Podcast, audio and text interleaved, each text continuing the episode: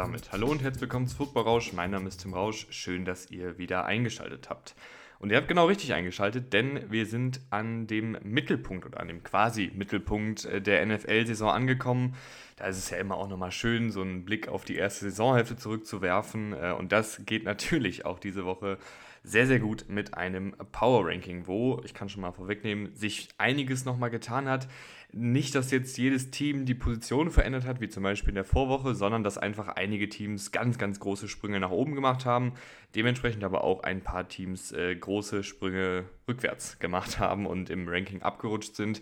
Wie immer könnt ihr die Grafik äh, auf Social Media unter Football Rausch euch anschauen, äh, Instagram oder Twitter ist, glaube ich, einfach ganz angenehm, äh, wenn man das währenddessen offen hat, während man die Folge hier hört, weil wir reden ja logischerweise über 32 Teams. Und wenn ich sage wir, dann heißt das natürlich, dass ihr auch äh, wie immer mitreden könnt. Ähm, ich habe eingeführt, dass ihr bei Spotify kommentieren könnt, was die Quatschplatzierung der Woche ist. Das machen einige von euch auch fleißig. Ähm, gibt dann mir auch nochmal so ein bisschen Feedback, bei welchem Team muss ich vielleicht dann doch nochmal genauer hingucken. Äh, kann ich das verantworten, das Team auf äh, Position X zu haben oder muss ich das im nächsten Ranking dann doch nochmal ein bisschen anpassen? Deshalb äh, kommentiert da gerne, lese ich mir gerne durch eure Meinung und ähm, ja, lasst uns reinstarten in die Woche 9 mit einem neuen Schlusslicht, Platz 32 und damit vier Plätze nach hinten geht es für die New York Giants. Und bei den New York Giants, da geht vor allen Dingen gerade gar nichts. 6 äh, zu 30 verloren gegen die Raiders. Offensive ist eigentlich nicht existent äh, mit DeVito auf Quarterback. Ähm, du hast unfassbar viel Verletzungspech. Also so ziemlich jeder Starter fehlt da ja mittlerweile quasi. Ähm, ich fand eigentlich sind die Giants gar nicht so schlecht in die Partie reingekommen. Man hat zumindest versucht, äh, als Daniel Jones noch fit war, auch mal den Ball tief zu werfen. Jalen Hyatt hätte, glaube ich, in der Partie zwei, drei Touchdowns haben können, wenn die Quarterbacks werfen könnten. Können sie leider nicht. Ähm, deshalb ging da dann auch nicht mehr viel zusammen. Und die Defensive, die eigentlich echt ganz gut aussah und die auch nach wie vor ganz gute Einzelspieler hat, ist auch nicht existent gewesen, hat Aiden O'Connell äh, den Raiders Quarterback aussehen lassen wie einen sehr, sehr guten, erfahrenen Quarterback ähm, und äh, Aiden O'Connell stand nur bei 16% seiner Pässe unter Druck und musste keinen einzigen Sack einstecken und das gegen einen Rookie Quarterback ist dann doch ein bisschen wenig von der Defensive, die eigentlich ganz gut performen kann. Platz 31, das bleibt gleich, äh, die Arizona Cardinals 0 zu 27 verloren gegen die Browns. Das war nix. Ähm, 58 Offensivyards, wenn man die verlorenen Yards bei Sex mit einberechnet. Ähm, Clayton Tune, der Quarterback, äh, war nicht gut. Die Defensive war okay, aber da machst du dann auch nicht mehr viel, wenn die Offensive so gar nichts äh, hinbekommt oder noch Turnover produziert. Kyler Murray wird nächste Woche ähm, zurückkommen. Da könnte ich mir vorstellen, dass die Cardinals auch echt einige Plätze hier nochmal gut machen im Ranking, weil ich Kyler Murray für einen wirklich, wirklich guten Quarterback halte ähm, und auch glaube, dass er in dieser Offensive ganz spaßig aussehen könnte, die ja zumindest zu Saisonbeginn einige coole Konzepte mitgebracht hat. Platz 30 und damit einen Platz nach hinten geht es für die Carolina Panthers. 13 zu 27 verloren gegen die Coles. Das war auch echt eine der Partien, wo ich mal sagen würde, Bryce Young sah wirklich nicht gut aus. Also ich fand, es gab in der Vergangenheit immer mal wieder Partien, wo Bryce Young in meinen Augen ein bisschen zu viel Kritik abbekommen hat ähm, wo er dann auch schöne Sachen gezeigt hat in der Niederlage und dann trotzdem ein bisschen draufgehauen wurde.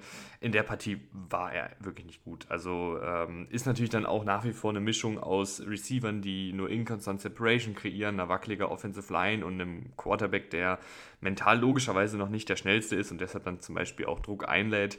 Aber er hat auch einfach ein paar schlechte Entscheidungen getroffen, Interceptions geworfen und das äh, war dann einfach too much. Ähm, Defensive dafür echt ganz ordentlich, haben die Colts besonders in Sachen Big Plays komplett limitiert und das Laufspiel gut gestoppt. Also Defensive fand ich war erstaunlich gut. Sieht jetzt natürlich nicht so aus, wenn man 27 Punkte kassiert, aber da waren natürlich auch zwei Pick Sixes dabei. Äh, das darf man nicht vergessen. Platz 29 und damit einen Platz nach oben gehen die äh, Chicago Bears 17 zu 24 verloren gegen die Saints. Ich fand aber einfach die Leistung insgesamt ein bisschen besser als die der Panthers. Deswegen rutschen sie an den Panthers vorbei, auch wenn beide Teams verloren haben. Ähm, Gerade in Halbzeit 1 war das gegen die Saints echt gut. Also da sah auch Tyson Bagent ähm, ordentlich aus. Dann haben sich leider in Halbzeit 2 so die Turnover gehäuft. Defensive war ebenfalls okay, aber es fehlt den Bears einfach insgesamt an Qualität. Ich fand es aber trotzdem eine ganz gute Performance gegen ein auf dem Papier sehr gutes Saints-Team. Platz 28 und damit vier Plätze nach oben geht es für die Las Vegas Raiders. Letzte Woche noch auf dem letzten Platz gewesen, 30 äh, zu 6 gewonnen gegen die Giants, jetzt mit einem neuen Head Coach. Ähm, schöner Sieg für Antonio Pierce. Und das Ding ist ja bei den Raiders, dass die ja schon Talent haben. Also wir haben hier ein paar Teams äh, dabei, die aktuell einfach wenige Unterschiedsspieler haben. Wenn man da nach Arizona guckt, wenn man da nach äh, Chicago guckt, wenn man da nach New York guckt. Ähm, bei den Cardinals kommt jetzt zumindest äh, Kyler Murray zurück, der auf jeden Fall ein Unterschiedsspieler sein kann.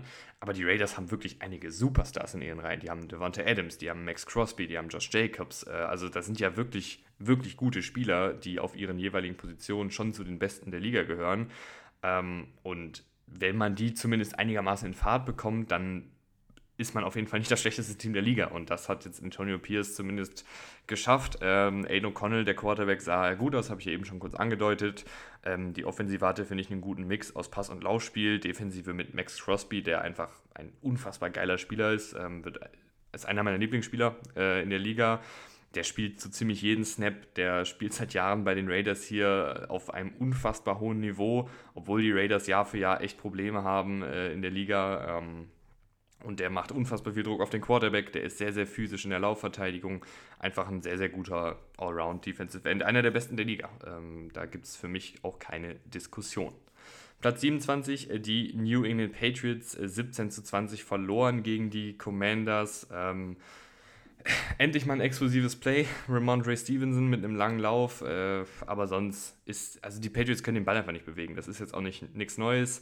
Ähm, Mac Jones sicherlich auch nicht in guten Umständen in den letzten zwei Saisons, also in dieser und in der letzten Saison. Aber Mac Jones selber hat auch echt viele Ungenauigkeiten und fast Interceptions dabei. Also ist jetzt ja nicht so, dass, ähm, also klar, man kann schlechte Umstände haben und man kann irgendwie sagen, die Receiver sind nicht gut und die Offensive Line ist wackelig und der Offensivkoordinator ist nicht gut. Aber ich sag mal, wenn du einen Ball einfach zwei Meter in den Rücken von einem Passempfänger wirfst, obwohl du keinen Druck bekommst, dann äh, kann da jemand anderes auch nichts für. Also das finde ich, Mac Jones hat sich da in den letzten Jahren leider auch fast rückentwickelt im Vergleich zu seiner Rookie-Saison. Und das ist sehr, sehr schade. Die Defensive der Patriots sah wie immer eigentlich ganz gut aus, äh, hat auch für Turnover gesorgt, aber die Offensive konnte, wie gesagt, bis auf einige wenige Plays nicht wirklich was aufs, äh, auf die Anzeigetafel zaubern. Platz 26, äh, die Packers äh, äh, nee, 20 zu 3 gewonnen gegen die Rams, äh, gegen ein echt angeschlagenes Rams-Team äh, mit Brett Ripien auf Quarterback. Das war nicht schön, aber es war ein Sieg. Ähm, du hattest wieder diese Dinger drin, wo ich äh, schon letzte Woche gesagt habe, die Packers sind halt ein sehr, sehr junges Team, wo sich dann vor allen Dingen mentale Fehler schnell einschleichen können. Äh, du hattest mehrere Strafen, die einen First Down egalisieren. Du hattest zwei Fumbles, du hattest ein verschossenes Field Goal. Also da hat es echt ein paar Dinger dabei, wo man wieder sieht, okay, die Packers sind einfach noch ein sehr, sehr junges, unerfahrenes Team. Ähm, aber du hattest auch einige schöne Spielzüge, zum Beispiel der Touchdown auf Luke Musgrave habe ich mir aufgeschrieben. Du hattest einige gute Pässe von Jordan Love, der eines seiner besseren Saisonspiele hatte. Du hattest viel Laufspiel um Aaron Jones, was ganz gut funktioniert hat. Äh, und du hattest eine gute Defensiv-Performance, ähm, die das Ding dann letztendlich hier auch nach Hause bringt. Also insgesamt äh, ja, ein Arbeitssieg gegen ein angeschlagenes Rams-Team. Hat jetzt aber in meinen Augen nicht gereicht, um die Packers jetzt noch weiter nach oben zu schieben. Ähm, als nächstes haben wir die Denver Broncos, die auf einer Bye-Week war, waren. Und dann kommen hier auf Platz 24 auch schon die Washington Commanders, 20 zu 17 gewonnen gegen die Patriots. Ähm, Sam Howell ist schon ein ulkiger, ulkiger Quarterback, also sieht nicht immer alles rund aus und hat auch definitiv äh, seine Defizite in gewissen wichtigen Quarterback-Eigenschaften. Aber der Typ macht halt Plays, auch wenn es teilweise sehr wild ist. Und das äh, finde ich irgendwie cool. Ich finde die Spielart, die er hat, irgendwie cool. Der hat dann auch diesen, diesen It-Faktor, so in jedem Spiel einfach zu explodieren, egal ob das gegen eine gute oder gegen eine schlechte Defensive ist. Ähm, erinnert mich irgendwie so ein bisschen an, an Ryan Fitzpatrick, so in die Richtung, äh, einfach einen, einen Quarterback, den man ja, den man einfach mal machen lassen kann und dann mal gucken, was passiert. Kann nach hinten losgehen, kann aber auch dafür sorgen, dass irgendwie 400 Yards bei rumkommen und man ein, ein gutes Team dann schlägt. Und äh, jetzt haben sie die Patriots geschlagen. Ähm, Defensive hat mir da auch sehr gut gefallen, der Commanders. Es hat mich vor allen Dingen auch gefreut, dass Emmanuel Forbes, der Rookie-Cornerback, einige gute Plays hatte. Hatte ja bisher eine echt wackelige, oder wackelige ist vielleicht schon nicht formuliert, eine sehr schwache äh, Rookie-Saison, eine sehr schwierige Rookie-Saison, wo er viel gegen ja, die AJ Browns dieser Liga verteidigen musste und da nicht immer gut aussah. In der Partie fand ich, äh, hatte er zumindest einige Lichtblicke und das hat mich für ihn einfach gefreut. Ähm, ist ja ein talentierter junger Mann. Platz 23, die Jets, die 6 zu 27 gegen die Chargers verlieren. Und ich habe echt überlegt, ob ich die Jets noch weiter nach unten schiebe. Also zum Beispiel, ja, weiß ich nicht, äh, hinter die Commanders, hinter die Broncos und hinter die Packers noch. Aber ich sage zumindest so, dass die Defensive ist halt top. Ne? Also was will man da groß sagen? Auch in der Partie war die Defensive auf jeden Fall nicht verkehrt, äh, aber die Offensive ist halt so schlecht, dass ja, die Defensive da auch nicht mehr so viel machen kann. Auf der Anzeigetafel stehen jetzt 27 Punkte für die Chargers, aber ich fand trotzdem, dass die Defensive der Jets das über weite Strecken echt gut gemacht hat, Herbert wirklich gut limitiert hat. Ähm, aber du kannst halt auch nur so viel machen, wenn deine Offensive gar nichts hinbekommt. Ist bei den Jets jetzt auch kein neues Bild. Ich hoffe, dass Aaron Rodgers irgendwie nochmal zum Saisonende dann doch noch fit wird. Sieht ja aktuell gar nicht so verkehrt aus, aber für mehr als Platz 23 reicht es gerade nicht. Wenn die Offensive, die zumindest in den Wochen zuvor einige Lichtblicke hatte, jetzt immer so spielt, wie sie gegen die Chargers, Chargers gespielt hat, dann muss ich die Jets leider auch noch weiter nach unten schieben. Äh, apropos nach unten schieben, es geht sieben Plätze nach hinten für die Los Angeles Rams auf Platz 22. Äh, ja, muss ich, glaube ich, jetzt nicht so viel auf die Partie eingehen, weil du einfach mit Brad Ripien gespielt hast äh, und die Offensive nicht wirklich was aufs Feld gezaubert hat. Aber die letzten Wochen bei den Rams waren auch einfach nicht mehr so doll, selbst mit Matthew Stafford auf Quarterback. Äh, jetzt verlierst du hier 3 zu 20 gegen die Packers. Die Rams mussten einfach jetzt mal auch wieder nach hinten kommen, nachdem wir sie äh, zu Saisonbeginn sehr, sehr weit nach oben geschoben hatten und sind jetzt hier auf Platz 22. Platz 21 äh, und damit einen Platz nach hinten geht es für die Atlanta Falcons. 28 zu 31 gegen die Vikings verloren. Was soll ich euch da noch groß zu sagen? Ne? Taylor Heineke ist halt auch nicht die Lösung. Äh, wusste man vor der Saison, dass der kein Franchise-Quarterback ist. Ähm, bei Desmond Ritter war ich auch einigermaßen skeptisch. Und jetzt hat man halt eine Situation, wo man eigentlich ein ganz gutes Team hat, aber keinen wirklich konstanten Quarterback. Ähm, Heineke hatte ein paar gute Plays dabei, hatte aber auch einige typische Fehler. Was mich ein bisschen wundert, ist, dass äh, Bijan Robinson nicht mehr so auffällig ist wie zu Saisonbeginn. War er, glaube ich, vor zwei Wochen auch irgendwie mal angeschlagen mit einer Erkältung oder so. Ich weiß nicht, ob das vielleicht irgendwas damit zu tun hat, ob er gerade einfach nicht jetzt so bei 100% ist. Aber macht auf jeden Fall weniger Plays und sieht auch weniger, äh, sieht auch weniger Touches in dem Spiel. Also jetzt in dem Spiel 13 Touches, da hatte Tyler Algier zum Beispiel mehr. Ähm, in der, an, der Goal-Line-Situation wird dann eher ein John Smith irgendwie dreimal eingebunden, anstatt dass man mal einen Bijan Robinson oder einen Kyle Pitts oder so versucht einzubinden. Es ist halt bei den Falcons jetzt nichts Neues, dass da die, die Starspieler oder die vermeintlichen Starspieler oder die hohen Draft-Picks immer so ein bisschen stiefmütterlich zwischendurch mal behandelt werden. Ähm, warum, weiß, glaube ich, auch nur Arthur Smith, dessen Trainerstuhl aktuell, glaube ich, sehr, sehr heiß ist. Ähm, von der Defensive mit dem Talent muss aber, finde ich, in der Partie dann auch mehr kommen. Also du darfst hier nicht gegen äh, die Vikings mit einem Backup-Quarterback äh, 31 Punkte fangen, obwohl der natürlich sehr gut gespielt hat, da reden wir gleich nochmal drüber. Aber trotzdem erwarte ich da von der Defensive mit dem Star-Talent, was die Falcons haben, dass man das hinbekommt, mit 28 Punkten hier zu gewinnen. Also, dass man da nicht 31 Punkte kassiert von einem Josh Dobbs, über den wir ja gleich noch ein bisschen äh, reden, der jetzt auch nicht Bäume ausgerissen hat mit dem, was er jetzt spielerisch gemacht hat. Der hat super viel improvisiert, der hat super viel zu Fuß gemacht, der hatte einige gute Plays dabei. Aber da erwarte ich auch, dass man da schematisch Antworten findet, dass man mit einem Quarterback Spy spielt, dass man äh, mit einem QB Contain Rush spielt, dass er einfach nicht aus der Pocket ausbrechen kann, dass man ihn dazu zwingt, die Defensive im Passspiel zu sezieren. Ich glaube, dann geht dieses Spiel auch ein bisschen anders aus.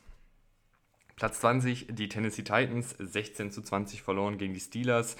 Ähm, ich habe mir diese Partie tatsächlich live angeguckt. Äh, nach langer Zeit mal wieder ein, ein Spiel mir angeschaut von Donnerstag auf Freitag. Äh, und das war echt unterhaltsam. Also auch wenn es jetzt hier kein Punktefestival war, hat man doch, finde ich, auch nochmal mehr Takeaways, wenn man wirklich einfach da sitzt, ein Spiel sich anguckt über die drei Stunden oder so und sich dann auch nur darauf konzentriert, weil um zwei Uhr morgens ist jetzt auch nicht so, dass man da irgendwie groß abgelenkt werden kann äh, durch irgendwelche Anrufe, durch irgendwelche Nachrichten oder sonstiges. Und ähm, ich fand, die Titans haben es jetzt auch nicht verkehrt gemacht. Also haben viel aus der Trickkiste geholt, super viele sehr, sehr wilde Play-Designs. Ähm, wo man einen Derrick Henry oder einen Will Levis oder einen Receiver in Szene gesetzt hat. Äh, das fand ich eigentlich ganz unterhaltsam und ähm, was ich nicht so unterhaltsam fand, war, dass die O-Line nicht so gut war und Will Levis deshalb sehr, sehr viele Hits eingesteckt hat. Aber Will Levis hat, finde ich, wirklich gute Sachen gezeigt. Also es ist ja nochmal ein Unterschied, wenn man jetzt nur zum Beispiel sich die Highlights anguckt oder wenn man wirklich Spielzug für Spielzug sich Sachen anguckt. Und ähm, Will Levis ist schon ein guter Quarterback. Also gefällt mir echt gut, was er da gemacht hat. Ähm, hat unfassbar viel Wurfkraft einfach und kann deshalb aus sehr, sehr brenzlichen Situationen auch noch einen ziemlich harten Ball rauswerfen, aus verschiedenen Armwinkeln.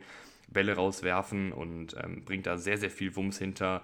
Hat da auch ein ganz gutes Timing mit seinen Receivern jetzt schon. Also das gefällt mir echt, was, was der da macht. Defensive war in Ordnung, war jetzt nicht spektakulär, aber auch nicht schlecht. Haben sie aber am Ende hier gegen die Steelers dann trotzdem verloren, weil halt auch in dem Titans-Kader noch einige Defizite sind, zum Beispiel in der Offensive Line. Platz 19, äh, die Tampa Bay Buccaneers, die zwei Plätze nach oben rutschen, obwohl sie verloren haben. Aber die Art und Weise, wie sie verloren haben, hat, also die Art und Weise, wie sie verloren haben, hat mir einfach gefallen. Äh, auch, wenn sie, äh, auch wenn sie verloren haben, haben sie da viele, viele gute Sachen gezeigt. 37 zu 39 gegen die Texans verloren. Ähm, Rashad White, müssen wir drüber sprechen als Running Back in der Partie okay, auf die Saison betrachtet als Running Back eher unterdurchschnittlich, aber in den letzten Wochen wirklich als Receiver top. Also hat er echt gute Fähigkeiten, findet die Lücken in der Zonenverteidigung, hat gute Bewegungen und gute Fähigkeiten nach dem Catch ähm, und hat auch sehr gute Hände. Also der ist echt ein guter Receiving Back, vor allen Dingen auch dann mit seinem Route Running und das tut diese Offensive ganz gut, weil er halt dann so diese, diese First Downs bei Dritter und Fünf rausholen kann und das hat dann schon einen enormen Mehrwert.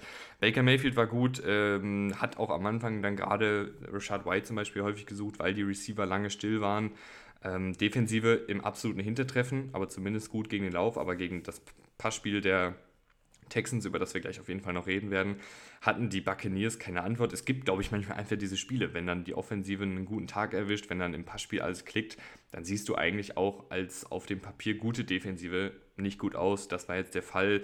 Ich fand, es war trotzdem kein schlechtes Spiel der Buccaneers logischerweise und deshalb finde ich es auch okay, dass sie hier zwei Plätze nach oben rutschen an Teams wie den Titans und den Falcons vorbei, die einfach nicht so gut performt haben. Platz 18, äh, die Indianapolis Colts. 27 zu 13 gewonnen gegen die Panthers, rutschen damit einen Platz nach oben. Äh, Defensive hat dieses Spiel gewonnen äh, mit Kenny Moore, der gleich zwei Pick Sixes nach Hause trug.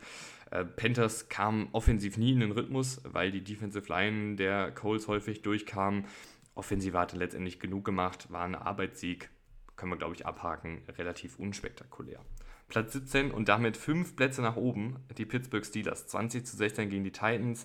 Die Steelers sind ein bescheuertes Team. Also die stehen gut da, die stehen auch, was die Bilanz angeht, gut da.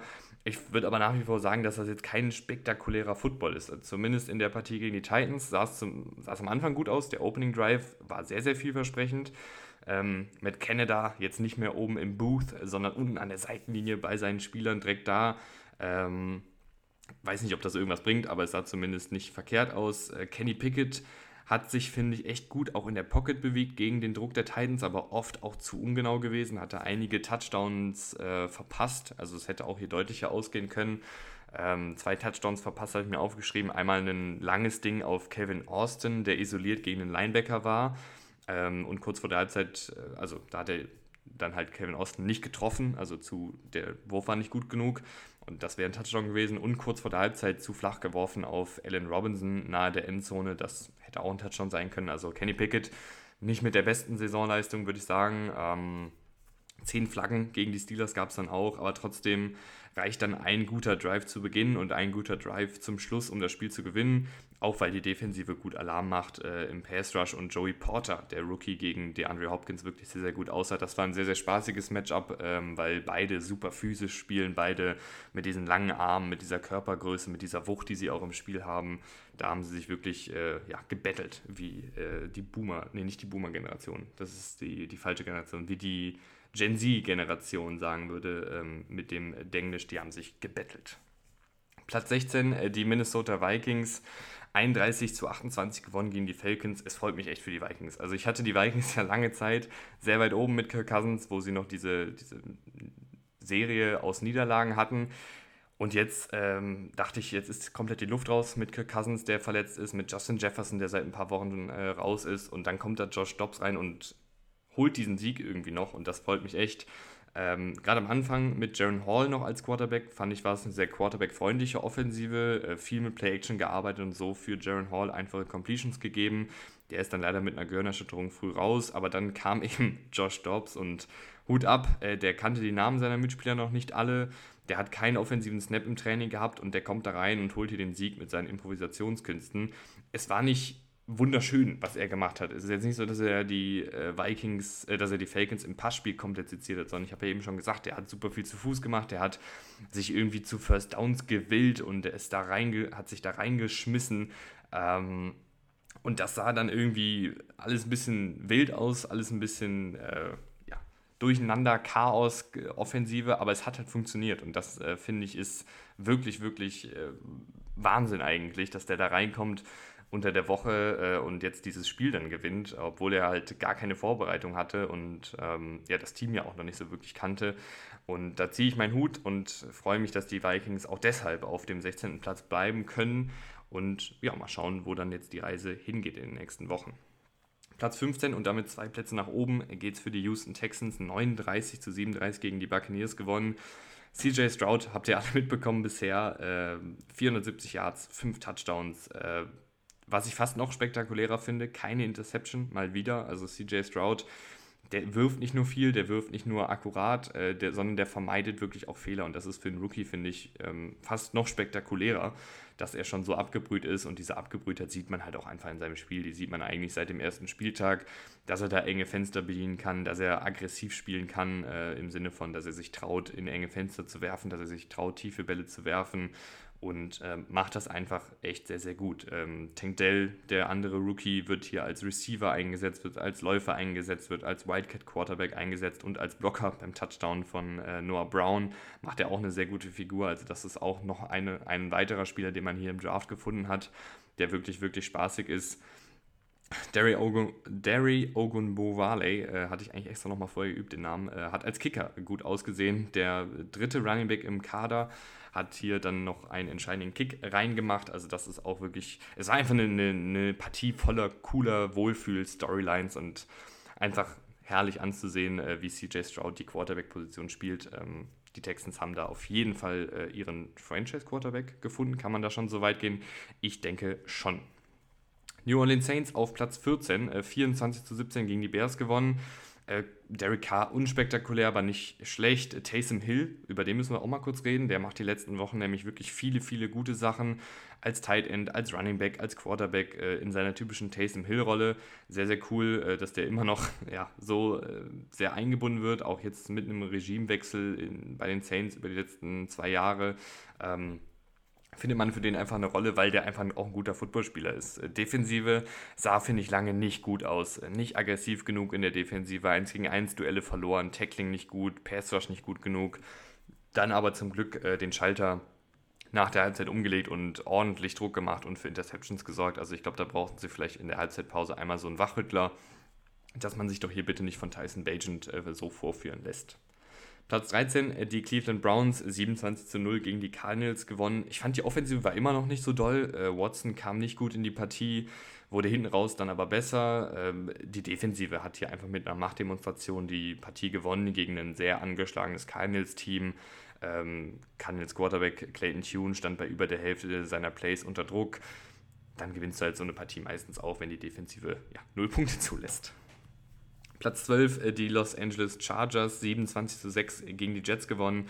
War ein Arbeitssieg. Ähm, Justin Herbert und die Offensive waren okay, äh, Defensive weite Strecken gut. Was mich in der Offensive noch ein bisschen wundert, ist, dass man zum Beispiel Darius Davis als vertikale Option noch nicht so häufig gesehen hat. Äh, der hatte den, den Kick-Return-Touchdown gehabt, wo er sein Tempo zeigt. Das war ja auch das, oder das ist ja auch der Grund, warum man ihn gedraftet hat, für dieses Tempo und trotzdem bindet man ihn irgendwie noch nicht so richtig ein als tiefe Anspielstation. Quinton Johnston kommt auch nicht richtig rein, liegt natürlich auch ein bisschen an ihm, aber ich finde auch, dass man Quinton Johnston mit einem Endaround, mit einem Touchpass, mit einem Screenpass äh, vielleicht einfach mal besser einbinden kann, besser in Szene setzen kann. So war es jetzt eine relativ dröge Offensive, aber es hat halt trotzdem für 27 Punkte gereicht, auch weil die Defensive eben sehr, sehr gut war und Turnover produziert hat. Platz 11 und damit einen Platz nach hinten geht es für die Seattle Seahawks. Und es tut mir wirklich leid, Seahawks-Fans. Seit Wochen sitzen wir hier, die Seahawks auf Platz 10 und wir sagen, ja, äh, noch einmal eine gute Performance, dann, dann kommen die Seahawks mal langsam nach oben. Aber es hat sich nie ganz richtig angefühlt, die, die Seahawks noch höher als 10 zu ranken. Und jetzt kriegen sie ja den, den Reality-Check gegen ein sehr, sehr gutes Ravens-Team und verlieren 3 zu 37. Geno Smith äh, sah nie wirklich komfortabel aus. Ich weiß auch noch nicht so genau, wo ich bei Geno Smith aktuell so stehe insgesamt, also in der Bewertung von Geno Smith. Ähm, auch das könnt ihr mir ja gerne mal schreiben, wie ihr gerade äh, Geno Smith äh, seht. ich finde, wenn man sich von dieser Saison Geno Smith äh, Highlights anguckt, dann sieht man immer noch einen Quarterback, der unfassbar schöne Pässe werfen kann, tief, Richtung Seitenlinie, äh, in kleine Fenster und so weiter. Aber die Konstanz fehlt halt leider, diese Snap-zu-Snap-Konstanz, die ihn dann auch in der ersten Saison letztes Jahr zu einem sehr, sehr guten Quarterback gemacht hat. Die ist aktuell abhandengekommen, deswegen weiß ich nicht so genau, wo ich Geno Smith gerade einordnen würde, ehrlich gesagt. Ähm, ansonsten, äh, Offensive kam halt auch so nicht in Gang. Also auch ein Kenneth Walker kam nicht durch die Ravens Defensive durch. Ähm, die Seahawks Defensive konnte dann auch nicht mit den Ravens mithalten. Wer mir da noch am Anfang positiv aufgefallen ist, war Boy Mafe, der jetzt, glaube ich, in den letzten fünf Spielen jeweils einen Sack hatte. Da haben sie wirklich scheinbar einen, einen guten Passrusher im Draft letztes Jahr äh, gefunden. Platz 10 äh, die Jacksonville Jaguars, äh, Platz 9 die Detroit Lions, beide in der Bye Week. Beide rutschen einen Platz nach hinten in ihrer Bye Week, weil es äh, die Cincinnati Bengals gibt, die einen riesen, riesen Sprung nach vorne machen ähm, und deshalb rutschen sie einen Platz nach hinten. Platz 8 äh, die Miami Dolphins, äh, drei Plätze nach hinten, 14 zu 21 gegen die Chiefs verloren in Deutschland. Äh, wie immer einige kreative Playdesigns dabei. Das Tempo von Raheem Mostert ist auch echt wichtig. Der kam am Anfang der Partie noch nicht so wirklich ähm, ja, zum Vorschein, aber dann äh, im Verlauf der Partie hat der Running Back dann wirklich ein bisschen aufgedreht. Ähm, Pass Rush über weite Strecken nicht existent. Äh, spät im dritten Viertel dann aufgewacht mit dem Strip Sack. Aber, und das kann ich jetzt schon gleich von wegnehmen, äh, insgesamt irgendwie recht wenig Takeaways aus der Partie. Beide Defensiven, finde ich, waren ordentlich, beide Quarterbacks mit einer durchwachsenen Partie. Ähm, sehr unglückliches Ende mit dem Abstimmungsfehler zwischen Tua und äh, Cedric Wilson beim dritten Down und dem gefummelten Snap äh, beim vierten Down. Aber insgesamt irgendwie eine Partie, wo ich jetzt nicht so mega, mega, mega viel draus ziehen kann. Ähm, ja, deswegen bleiben die, oder deswegen rutschen die Dolphins aber trotzdem äh, drei Plätze nach hinten, weil mir einfach andere Teams in der Top-Top-Riege besser gefallen haben und die Dolphins jetzt die letzten Wochen mich nicht mehr so überzeugt haben wie zu Saisonbeginn. Platz 7, die 49ers, die in der Bye-Week waren, da ändert sich nichts. Platz 6, die Buffalo Bills, rutschen zwei Plätze nach hinten, 18 zu 24 verloren gegen die Bengals. Äh, Dalton Kincaid sah gut aus, die Offensive sah aber auch unnormal eindimensional aus. Ähm, also ist halt irgendwie dann die Josh Allen Show mal wieder, der halt irgendwie versucht, über Dalton Kincaid, über Stefan Dix äh, die Offensive am Leben zu halten oder halt selber zu Fuß unterwegs ist. Aber ich finde, bei den Bills merkt man halt nach wie vor, dass in vielen, vielen Partien der Plan B fehlt und dass dann in vielen Partien auch wenn man nicht gut reinkommt, sofort gesagt wird, okay, wir müssen jetzt nur noch werfen. Wir müssen jetzt nur noch Josh Allen alles schultern lassen und ähm, haben sonst keine Ideen, wie wir irgendwie die Offensive am Leben halten. Und das finde ich ist halt, der, ist halt nicht die richtige Herangehensweise, weil dann muss Josh Allen in jeder Partie seine absolute Topleistung abrufen, dass die Bills hier gewinnen. Und das kann man einfach auch selbst von einem Quarterback wie Josh Allen nicht erwarten. Und dementsprechend verlieren sie dann hier. Also die, es ist ja nicht so, dass die Offensive den Ball nicht bewegen kann. Also äh, sie sind in vielen Metriken ganz weit oben, äh, in vielen Offensivmetriken. Metriken, aber kriegen einfach nicht immer die Punkte auf die Anzeigetafel. Äh, sei es durch Turnover, sei es durch Fehler in der Red Zone, sei es durch Turnover und Down, sei es durch Drives, die dann ja, spektakulär anfangen, aber dann im Mittelfeld irgendwie relativ unspektakulär aufhören. Ähm, sie kriegen die Punkte nicht wirklich aufs Board und ähm, deshalb rutschen sie hier auch zwei Plätze nach hinten. Einen Platz nach oben geht es für die Dallas Cowboys, die 23 zu 28 verlieren gegen die Eagles, aber ich fand die Performance sehr, sehr gut. Deshalb rutschen sie einen Platz nach oben. Ich hoffe, dass äh, der Staubsauger, den man hier im Hintergrund hört, äh, stört euch nicht. Wenn doch, dann kann ich da auch nichts dran ändern. Ähm, ich muss leider hier aufnehmen, äh, ich muss gleich noch zur Uni. Deswegen äh, gehen wir jetzt hier noch schnell durch die letzten fünf Platzierungen. Äh, Dallas Cowboys 23 zu 28 gegen die Eagles verloren, aber ich fand die Performance eben äh, echt ordentlich. Äh, Aubrey, der Kicker, über den müssen wir auch mal kurz reden, der spielt eine fantastische Saison bei den Cowboys, macht da viele entscheidende Kicks rein, hat jetzt hier in der Partie nicht gereicht, aber ähm, das lag auch daran, dass man einfach zweimal entscheidend Punkte liegen gelassen hat. Einmal äh, Schoonmaker, der kurz vor der Endzone getackelt wird. Einmal Prescott, der bei der Two-Point-Conversion knapp nicht über die Endzone kommt. Und wenn man die reinmacht, dann gewinnen die Cowboys hier die Partie und dann ähm, rutschen die Eagles vielleicht auch von ihrem Thron und äh, die Cowboys rutschen weiter nach oben. So ist es trotzdem eine gute Partie und deshalb will ich das auch würdigen und deshalb rutschen die Cowboys einen Platz nach oben. Nicht viele weitere Takeaways, äh, war ein Spiel, das in beide Richtungen gehen kann. Ich fand die Schiris waren nicht so doll, äh, viele kleinliche Entscheidungen, wo ich sage, Oh, das ist hier gerade ein hektischer äh, Two-Minute-Drill. Hat hier gerade noch an meiner Tür geklopft. Ich war bei der Schiri-Leistung, äh, die in meinen Augen nicht so doll war. Viele kleinliche Entscheidungen, wo ich dann eben äh, ne, sage, äh, dass man bei so einem Spiel gewisse Situationen auch einfach laufen lassen sollte. Also lasst die Jungs spielen, lasst die auch vielleicht mal ein bisschen grabby spielen. Äh, und das ist dann, finde ich, auch okay, wenn das nicht immer direkt abgepfiffen wird in so einer hochkarätigen Top-Partie. Platz 4 und damit äh, der ganz große Gewinner dieses Spieltages, äh, die Cincinnati Bengals. 24 zu 18 gegen die Bills gewonnen. Joe Burrow ist in Topform, ähm, hätte auch noch mehr Yards haben können, wenn es da nicht ein paar Drops gegeben hätte. Ähm, aber trotzdem, auch ein T. Higgins, auch ein Jamar Chase haben ihre Plays gemacht. Defensive ist wieder, ist wieder ein bisschen giftiger. Also war ja zu Saisonbeginn auch nicht ganz so gut, aber mit dieses Mal jetzt mit einigen guten Konzepten viel mit simuliertem Druck gearbeitet und mit Quarterback Spice gearbeitet, um eben Josh Allen ein bisschen einzudämmen und das hat dann auch geklappt. Und die Bengals äh, sind da. Die Bengals äh, hatte ich zu Saisonbeginn nicht groß nach hinten geschoben. Da gab es dann auch einige Stimmen, die gesagt haben, hey, die Bengals sind echt nicht gut, schiebt die weiter nach hinten ich habe darauf beharrt und jetzt kommt eben dieser ganz, ganz große Sprung nach oben, weil sie mich die letzten Partien einfach überzeugt haben, weil die auch auf dem Papier ein elitäres Team sind und weil sie das auch aufs, auf den Platz jetzt bekommen haben in den letzten Wochen und deshalb rutschen sie so weit nach oben. Und die äh, Top 3, also die drei Teams auf dem Treppchen, die haben sich nicht geändert. Es sind immer noch die Ravens, die Chiefs und die Eagles in der Reihenfolge. Fangen wir bei den Ravens an. 37 zu 3 gegen die Seahawks gewonnen. Lamar sehr viel zu Fuß gemacht, wurde da oft eingebunden. Dann auch massige Lücken für die Running Backs. Äh, Keaton Mitchell, der sehr, sehr gut aussah, hatte ich tatsächlich lustigerweise äh, Keaton Mitchell, den Running Back, äh, in einem Mock Draft äh, in der Offseason zu den Seahawks äh, an, ich glaube in Runde 5 oder so. Und der ist jetzt hier als, ich glaube, als undrafted Free Agent sogar bei den Ravens gelandet, aber zeigt eben, dass er Football spielen kann, dass er vor allen Dingen enormes Tempo mitbringt. Das war auch der Grund, warum ich ihn damals zu den Seahawks gepickt hatte, weil er halt auch diese Tempo-Receiving-Fähigkeiten hat und das immer ganz spannend ist, äh, so einen Spielertypen im Kader zu haben. Aber jetzt ist er hier bei den Ravens und das hat ja ganz gut geklappt. 298 Rushing Yards insgesamt und das nicht mal bei unfassbar vielen Attempts. Also es ist jetzt nicht so, dass die Ravens den Ball 50 Mal gelaufen sind, sondern ich glaube knapp 30 Mal sind sie gelaufen. Das ist ein sehr, sehr guter Schnitt. Ähm, wenn man das Haar in der Suppe sucht, dann sind es in meinen Augen die Fumble-Probleme. Also die Offensive fummelt den Ball schon sehr, sehr häufig, äh, ist mir irgendwie aufgefallen in den letzten Wochen. Aber in der Partie ist das jetzt nicht so schlimm gewesen. Äh, Defensive Line war sehr gut, nicht nur mit Druck, sondern auch mit mehreren abgefälschten Pässen an der Line of Scrimmage. Äh, sehr gute Blitzdesigns mit viel Man-Coverage dahinter. Äh, Geno Smith stand bei über der Hälfte seiner Dropbacks unter Druck. Geno Stone, der hat jetzt mittlerweile schon sechs Interceptions, das ist auch sehr, sehr krass.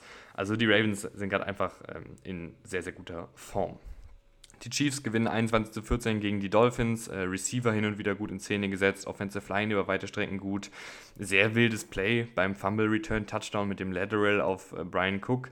Defensive gut eingestellt auf all die Motion-Aspekte der Dolphins-Offensive, haben da häufig mit viel Bewegung vor und nach dem Snap gearbeitet, um Tour auch ein wenig zu verwirren und ein paar Millisekunden länger überlegen zu lassen. Und das hat dann manchmal auch gut funktioniert. Also auch das insgesamt eine, eine gute Vorstellung der Chiefs. Aber auf Platz 1 äh, bleiben erstmal die Eagles, äh, die 28 zu 23 gegen die Cowboys gewinnen. Hertz sieht echt sehr, sehr gut aus. Immer das genommen, was ihm von der Defensive gegeben wurde, den Ball schnell und sauber losgeworden. Und das muss man ja auch machen gegen diese Cowboys-Defensive, die eben sehr, sehr giftig ist. Und Jalen Hurts hat es so vermieden, viele lange Third Downs zu haben. Ähm, die Laufverteidigung war, finde ich, auch sehr gut. Ähm, was mir da allerdings aufgefallen ist in der Defensive ist, wenn der Pass Rush nicht funzt, dann wird es in der Coverage schon ein bisschen schwierig. Also da, sie verlassen sich schon sehr auf diese Defensive Line, sowohl in der Laufverteidigung als auch eben in der Passverteidigung, weil man da eben darauf setzt, dass der Pass Rush relativ schnell durchkommt. Wenn er das nicht tut, dann ist die Secondary dann doch ein bisschen anfällig. Und wo wir gerade bei anfällig sind, eine ja, Notiz, die ich noch habe. Äh, Darius Slay, James Bradbury, ähm, Devonta Smith, äh, Dallas Goddard und Jalen Hurts alle in der Partie zwischendurch angeschlagen. Im Falle von Dallas Goddard äh, wird es wahrscheinlich auch ein bisschen längere Pause geben. Muss man mal im Auge behalten, wie fit dann die Eagles-Spieler so in den nächsten Tagen sind, ob äh, da irgendwelche langfristigeren Verletzungen bei rumkommen. Wenn ja, dann ist das natürlich ein herber Verlust für dieses Team. Und ich würde sagen, äh, das war's dann äh, an dieser Stelle für heute. Vielen, vielen Dank fürs Einschalten. Ich hoffe, es hat euch nicht zu sehr genervt mit dem Staubsauger im Hintergrund, aber äh, ja, wir brauchen hier halt eine saubere Unterkunft und deshalb ähm, musste ab und an mal gesaugt werden. Und äh, diese Woche bin ich zum Glück hier nicht dran mit dem Putzdienst. Und ja, ich wünsche euch eine schöne Woche, kommt gut rein und ähm, wir hören uns dann nächste Woche an gleicher Stelle wieder. Vielen, vielen Dank fürs Zuhören. Bis zum nächsten Mal und ciao.